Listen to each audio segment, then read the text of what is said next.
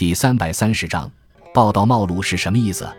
报道冒录是王充在《论衡量之》中提出的观点，以为儒士用自己的知识才学来博得功勋利禄，如同报布冒私、交易有王，各得所愿。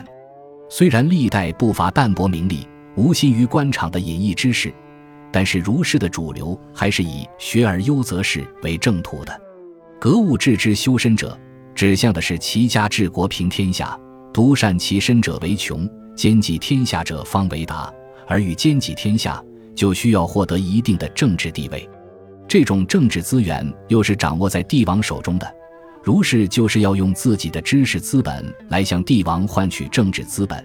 这体现的也是一种交换关系，也就是俗语所谓的“学成文武艺，或与帝王家”。